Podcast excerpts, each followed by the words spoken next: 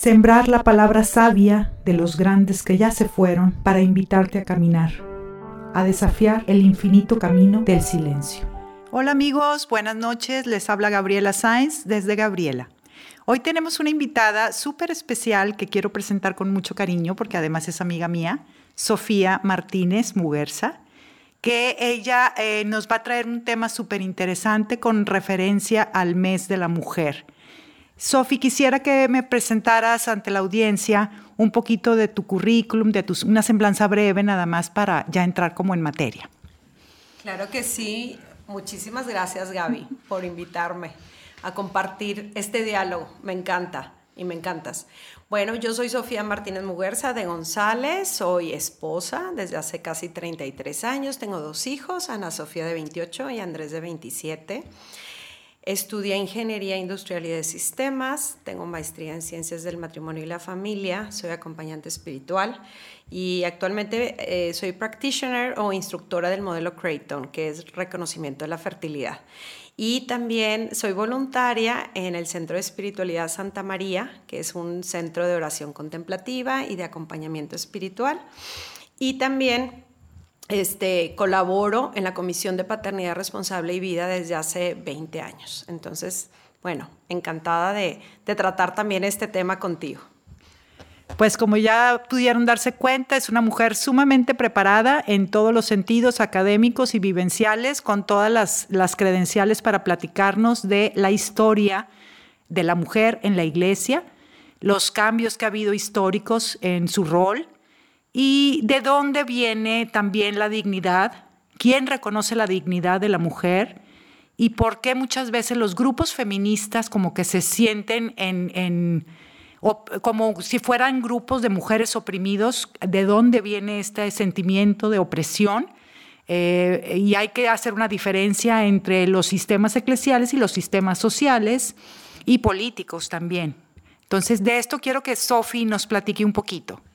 Pues claro que sí. Sabes que una de las figuras que más me ha impactado en mi vida ha sido Juan Pablo II y sobre todo en lo que fue sus enseñanzas de la teología del cuerpo, que es las catequesis sobre el amor humano. O sea, fueron cinco años de todos los miércoles hablar sobre este tema.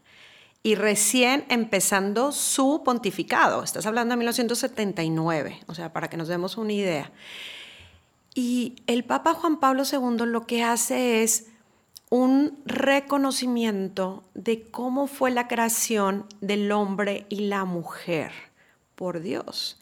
¿Para qué? Para que podamos saber quiénes somos. Para como mujeres, sí, como, mujeres y como hombres, ¿sí? Pero porque de ahí radica la dignidad. Entonces, eh, Juan Pablo II lo que hace es un retornar a ver el Génesis. Porque de hecho eh, Jesús cuando predicaba decía, bueno, pero es que al principio no fue así, por ejemplo, refiriéndose al divorcio, que decía, es que Moisés lo permitía, y luego Jesús dice, tres veces dice, pero al principio no fue así. Entonces Juan Pablo II se remonta a ver qué dice el Génesis sobre la creación. Y sobre la creación del hombre y la mujer hay dos relatos diferentes, ¿sí? Según dos tradiciones diferentes, pero hermosísimas las dos. Una en donde Dios va creando cada día algo, ¿verdad? Sabemos ese, ese relato de la creación. Y entonces eh, Dios hace eh, la luz y la noche, separa, y las plantas y los animales, y en todos ellos dice, y vio Dios que era bueno. Pero cuando hace al hombre y a la mujer, que dice, varón y mujer los creó, a imagen y semejanza de Él los creó, y vio Dios que era muy bueno. Entonces, imagínense que un Dios nos crea imagen y semejanza de Él, nos hace personas. ¿sí? Entonces, Juan Pablo II dice, es una dignidad que, como ayer me decía el obispo con el que platiqué, me decía, no es que alguien te dé esa dignidad, sino simplemente la otra persona te la tiene que reconocer. Pero ¿qué ha pasado que en la historia no se ha no reconocido, ¿no? Y luego la otra historia de la creación del hombre y la mujer fue Adán y Eva, ¿verdad? Pero primero estaba Adán y, Juan Pablo II hace esta M porque no era Adán como hombre, sino Adán como persona humana, con una soledad originaria, porque aunque Dios le trajo todos los animales, le dijo, nómbralos, al final Adán, dice, no encontró una semejante a él. No había un otro no había alguien a quien darse, a quien donarse, con quien comunicarse. Y fue cuando Dios lo pone en un sueño y dice, y de la costilla saca, ¿verdad? Un pedazo para formar a la mujer. Y ahora son Adán, el varón, y la mujer, la baronesa, de cuenta, la mujer. Y Juan Pablo II hace esta reflexión, la saca de la costilla. ¿Qué hay debajo de las costillas? Está el corazón. Y es también a la mitad del cuerpo. Lo que dice es que no la saca ni de más alto ni de más abajo, sino que son idénticos, iguales en dignidad también. Y han sido creados los dos para estar uno con el otro y complementarse. Entonces la dignidad empieza desde el principio. Desde el Génesis. Desde el Génesis, desde la creación. Entonces, ¿qué sucede? Que la cultura, bueno, vamos, antes de la cultura, hablemos qué pasa inmediatamente después de la creación. Viene el pecado original, la desobediencia. ¿Y qué dice una de las consecuencias del pecado original? Ahora el hombre te someterá a ti mujer. Mujer, parirás con dolor. El trabajo te hará sufrir, ¿verdad? Sudor. Entonces, todo esto es un cambio, consecuencia del pecado que Dios no quería. Dios nunca quiso que el hombre y la mujer, por ejemplo, sintieran vergüenza uno enfrente del otro. Se taparon y sintieron esa vergüenza original porque podían ser, inmediatamente identificaron después del pecado que podían ser objeto para el mal del otro, un objeto de placer, por ejemplo. Entonces, por eso la necesidad de cubrirnos, la necesidad de, decir, yo no puedo estar expuesta a ti. Pero cuando entramos ya en la confianza y en la intimidad, por ejemplo, con nuestros esposos, esposa o esposo, podemos ser, digamos, libres de esa vergüenza, porque sé que la otra persona no me va a utilizar, sino que soy sujeto de su amor y no objeto de su placer. Entonces, todo esto viene en la teología del cuerpo. Entonces, el Papa, ¿y de dónde sacaba él todo esto?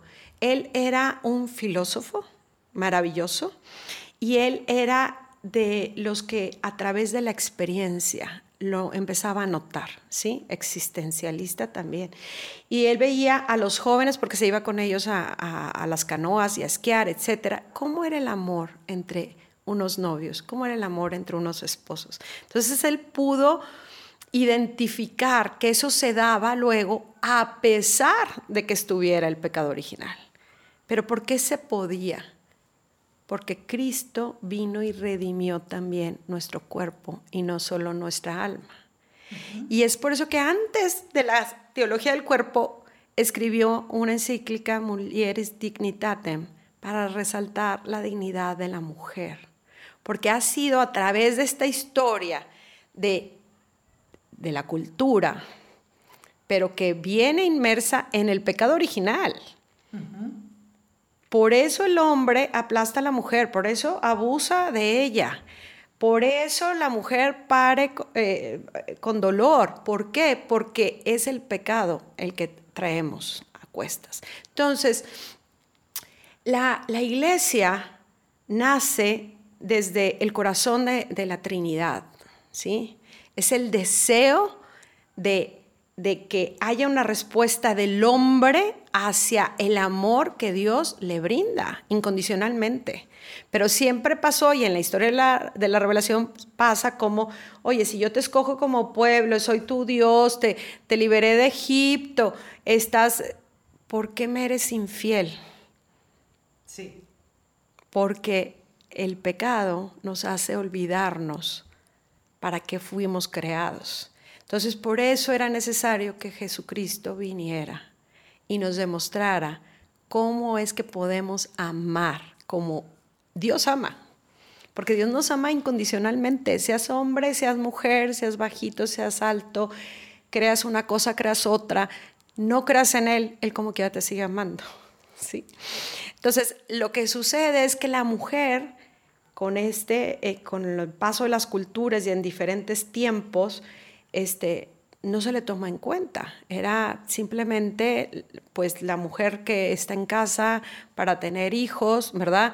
O la mujer que se queda a tener hijos y más atrás pues el que sale a, a buscar la comida, ¿verdad? A defender el territorio, etc.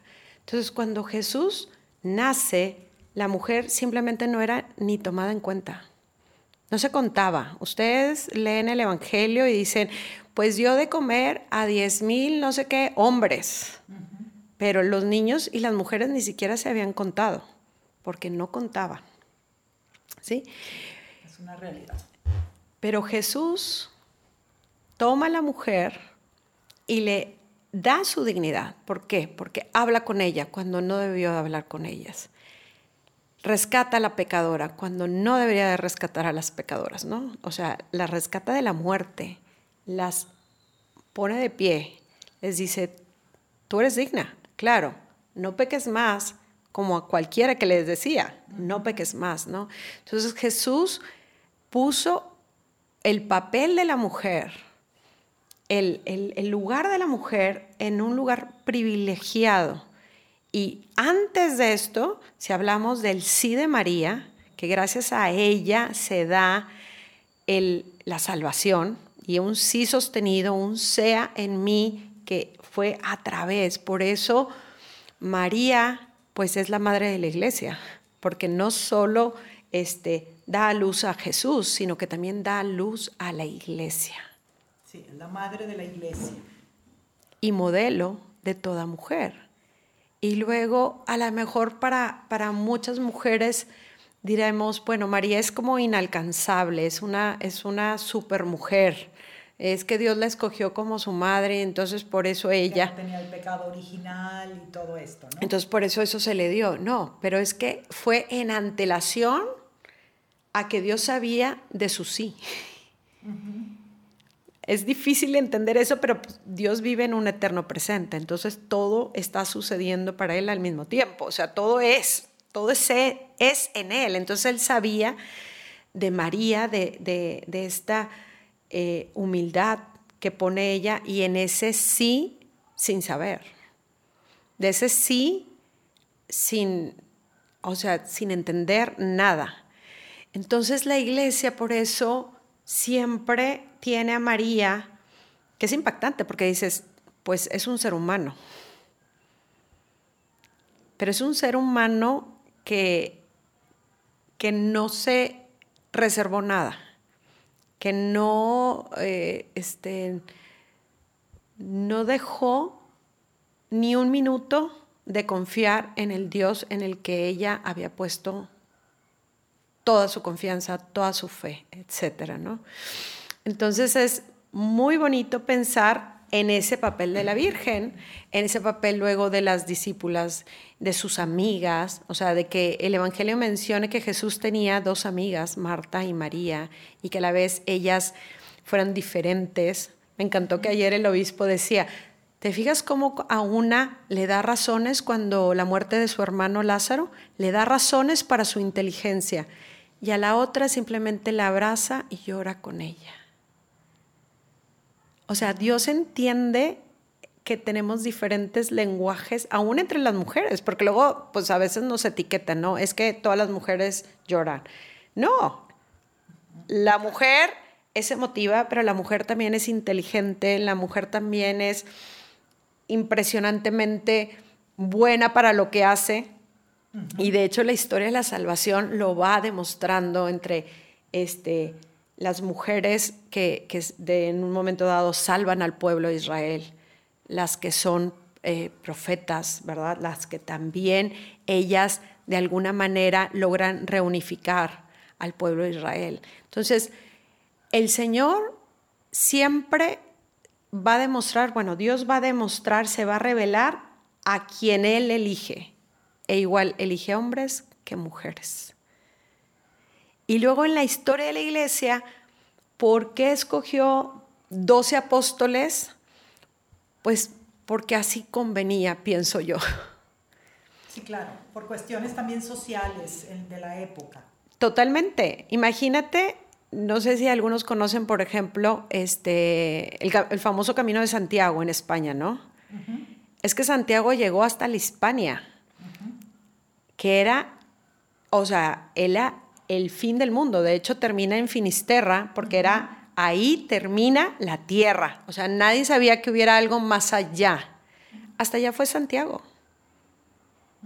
Entonces, los apóstoles sí cumplieron con su promesa de llevar hasta el fin del mundo la, buena nueva. Imagínate a una mujer con lo propio de la mujer, que lo que nos hace diferentes es que la maternidad y todo lo que implica es esa fertilidad. O sea, y esos cambios de hormonas, todo lo que implica. O sea, no es que no seamos buenas, pero somos diferentes que, el hombre. Este, tenemos ciclos, ¿verdad? Por nuestros ciclos menstruales, este, tenemos una hormona y luego tenemos otra, por eso es tan difícil que el hombre a veces nos entienda, porque para ellos es la misma hormona todo el tiempo. Y luego dicen que nosotros somos de Venus y ellos de Marte o al revés, porque verdaderamente sí. O sea, ¿cómo le explicas a una persona que ahorita sientes de una manera y cómo le explicas que en 15 días piensas de otra manera? ¿Sí? Entonces pienso, como tú dices, culturalmente era lo adecuado. Y sigue siendo lo adecuado porque el papel de la mujer va más allá que un solo puesto o un solo lugar, sino abarca todo. Y principalmente abarca la maternidad no solo física, sino espiritual. Porque vemos mujeres entregadísimas que mm, una madre Teresa Calcuta, o sea, ¿quién se atrevía a tocar a los leprosos? ¿Quién se atrevía a lavarles y a cuidarlos y a acompañarlos? O sea, el papel de la mujer en esa sensibilidad que tenemos, que nos la da nuestra naturaleza de madre, es la que nos capacita para estar más allá de lo que la naturaleza humana permite. Y un ejemplo está en Cristo muriendo en la cruz. ¿Y quiénes lo acompañan? Pues nada más el discípulo amado y las mujeres, María y las mujeres. Que a pesar de las que yo estoy segura que María, viendo a un hijo clavado, sufriendo la peor muerte, pues no era nada deseable para ella, pero era acompañar. Tenemos esta, exactamente, esa vocación de no abandonar, de acompañar a la persona que sufre para que no se sienta solo. Entonces, este, este, pues a veces como contradictorio de, movimientos que buscan un papel de, de más relevante la mujer, tienen razón, porque la mujer por mucho tiempo no ha sido escuchada. ¿Y qué pasa cuando una persona no es escuchada? Viene una rebeldía. Hay una rebelión. Entonces, obviamente muchas veces las formas no son, pero hay una desesperación. O sea, si tú no escuchas, si tú no me tomas en cuenta, o sea, ¿cómo es posible que, hablando de política, este, que no escojan a ninguna candidata mujer, por ejemplo, como era antes. O que si te escogemos, pero tú tienes que renunciar para que luego me des tú el puesto al hombre, ¿sí? Para seguir ellos controlando el poder. Entonces, ¿de qué manera se puede hacer? Con esta rebelión, con este tratar de cambiar las leyes, poder hacer, ¿no? Hace tan poco que votamos, también ayer lo comentábamos, este, no llevamos ni 100 años de que la mujer, eh, eh, o sea, derecho al voto. Al voto. Pero apenas hace cuánto, yo todavía lo tengo presente, de que se puede votar a una mujer, que pueden poner a una candidata ahí. Entonces, creo yo que culturalmente nos falta mucho, porque lo, mismo se ve en, en, las empresas, por ejemplo, que hay un, le llaman el techo de cristal, la mujer puede subir, pero hasta cierto nivel. Ya de aquí para arriba, puros hombres.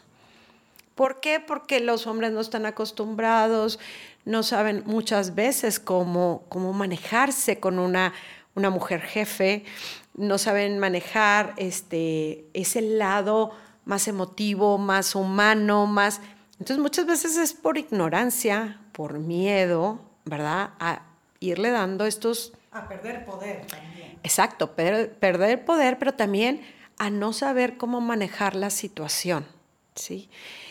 Es impresionante, en, volviendo un poquito a, la historia de la iglesia, de las eh, mujeronas, tengo dos santas favoritas, que son Santa Catalina de Siena y Santa Juana de Arco. y, saber que a pesar de que en su tiempo a ellas no se les permitió estudiar, no sabían escribir ni leer, Dios se les manifiesta y Dios les pide a ellas, a una ir por el Papa y llevarlo de regreso a Roma y a la otra acabar con la invasión de los ingleses a Francia, ¿no?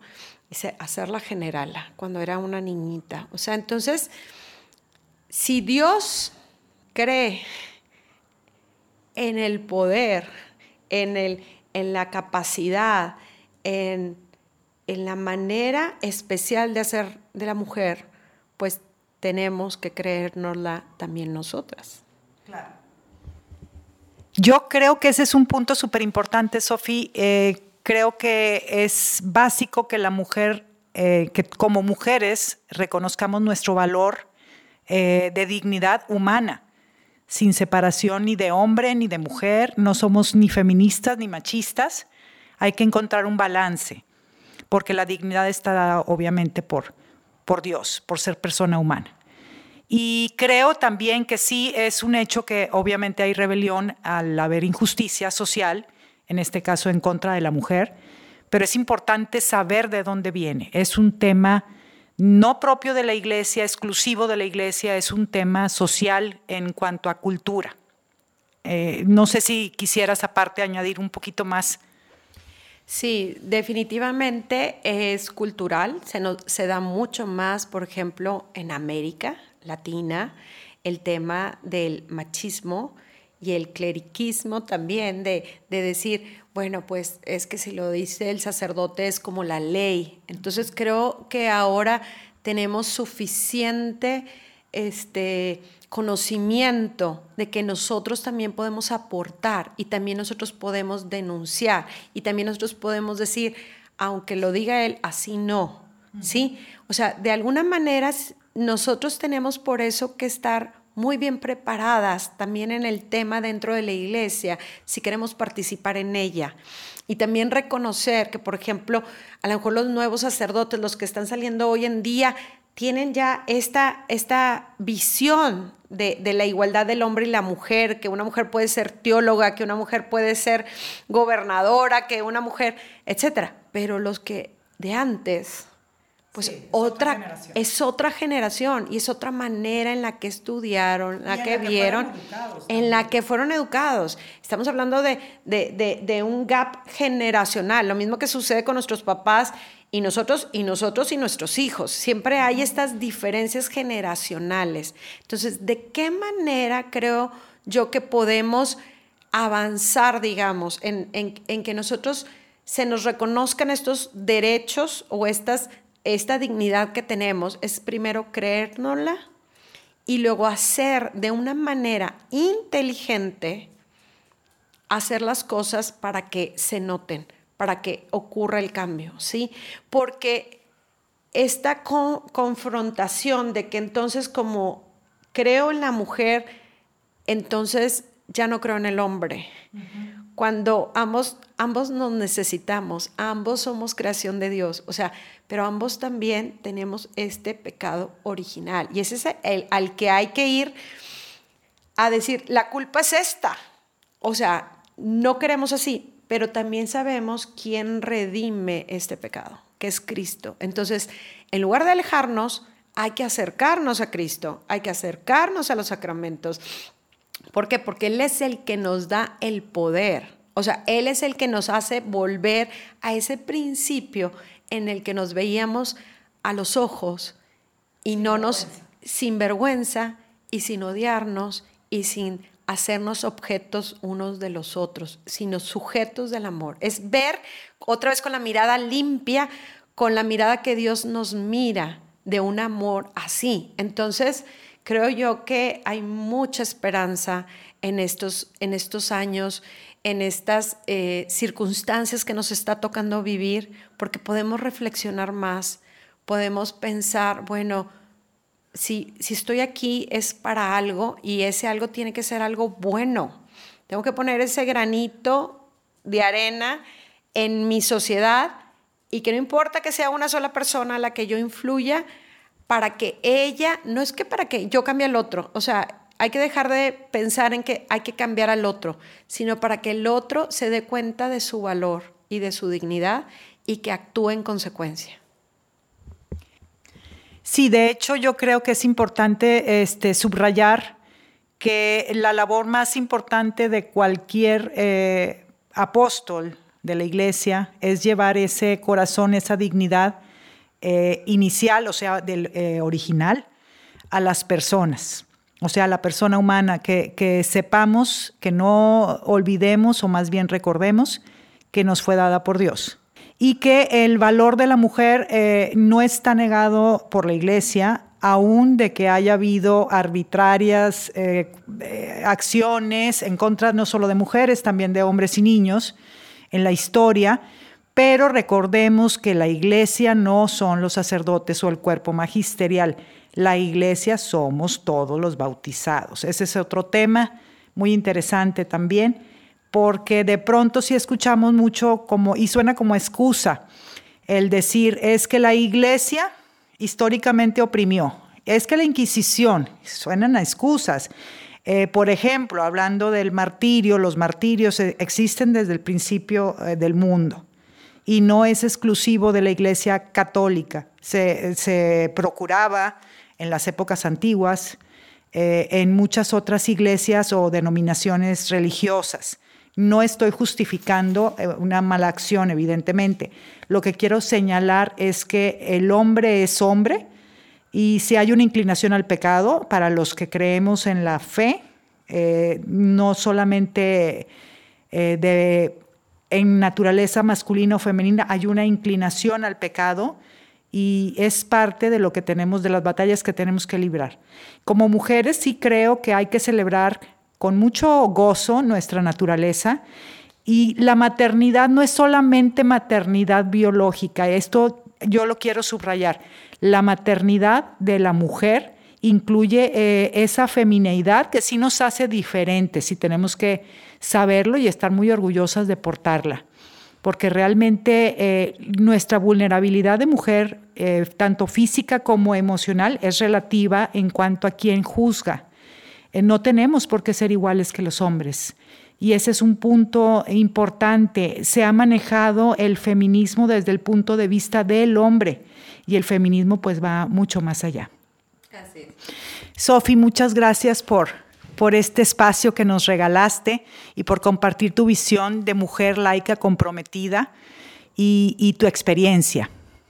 Yo feliz de estar aquí, Gaby. Yo ya nada más quisiera cerrar y que nos acordáramos, todos, todos somos hijos muy amados de Dios y podemos acompañarnos unos a otros para ser mejores. Muchísimas gracias, Gaby.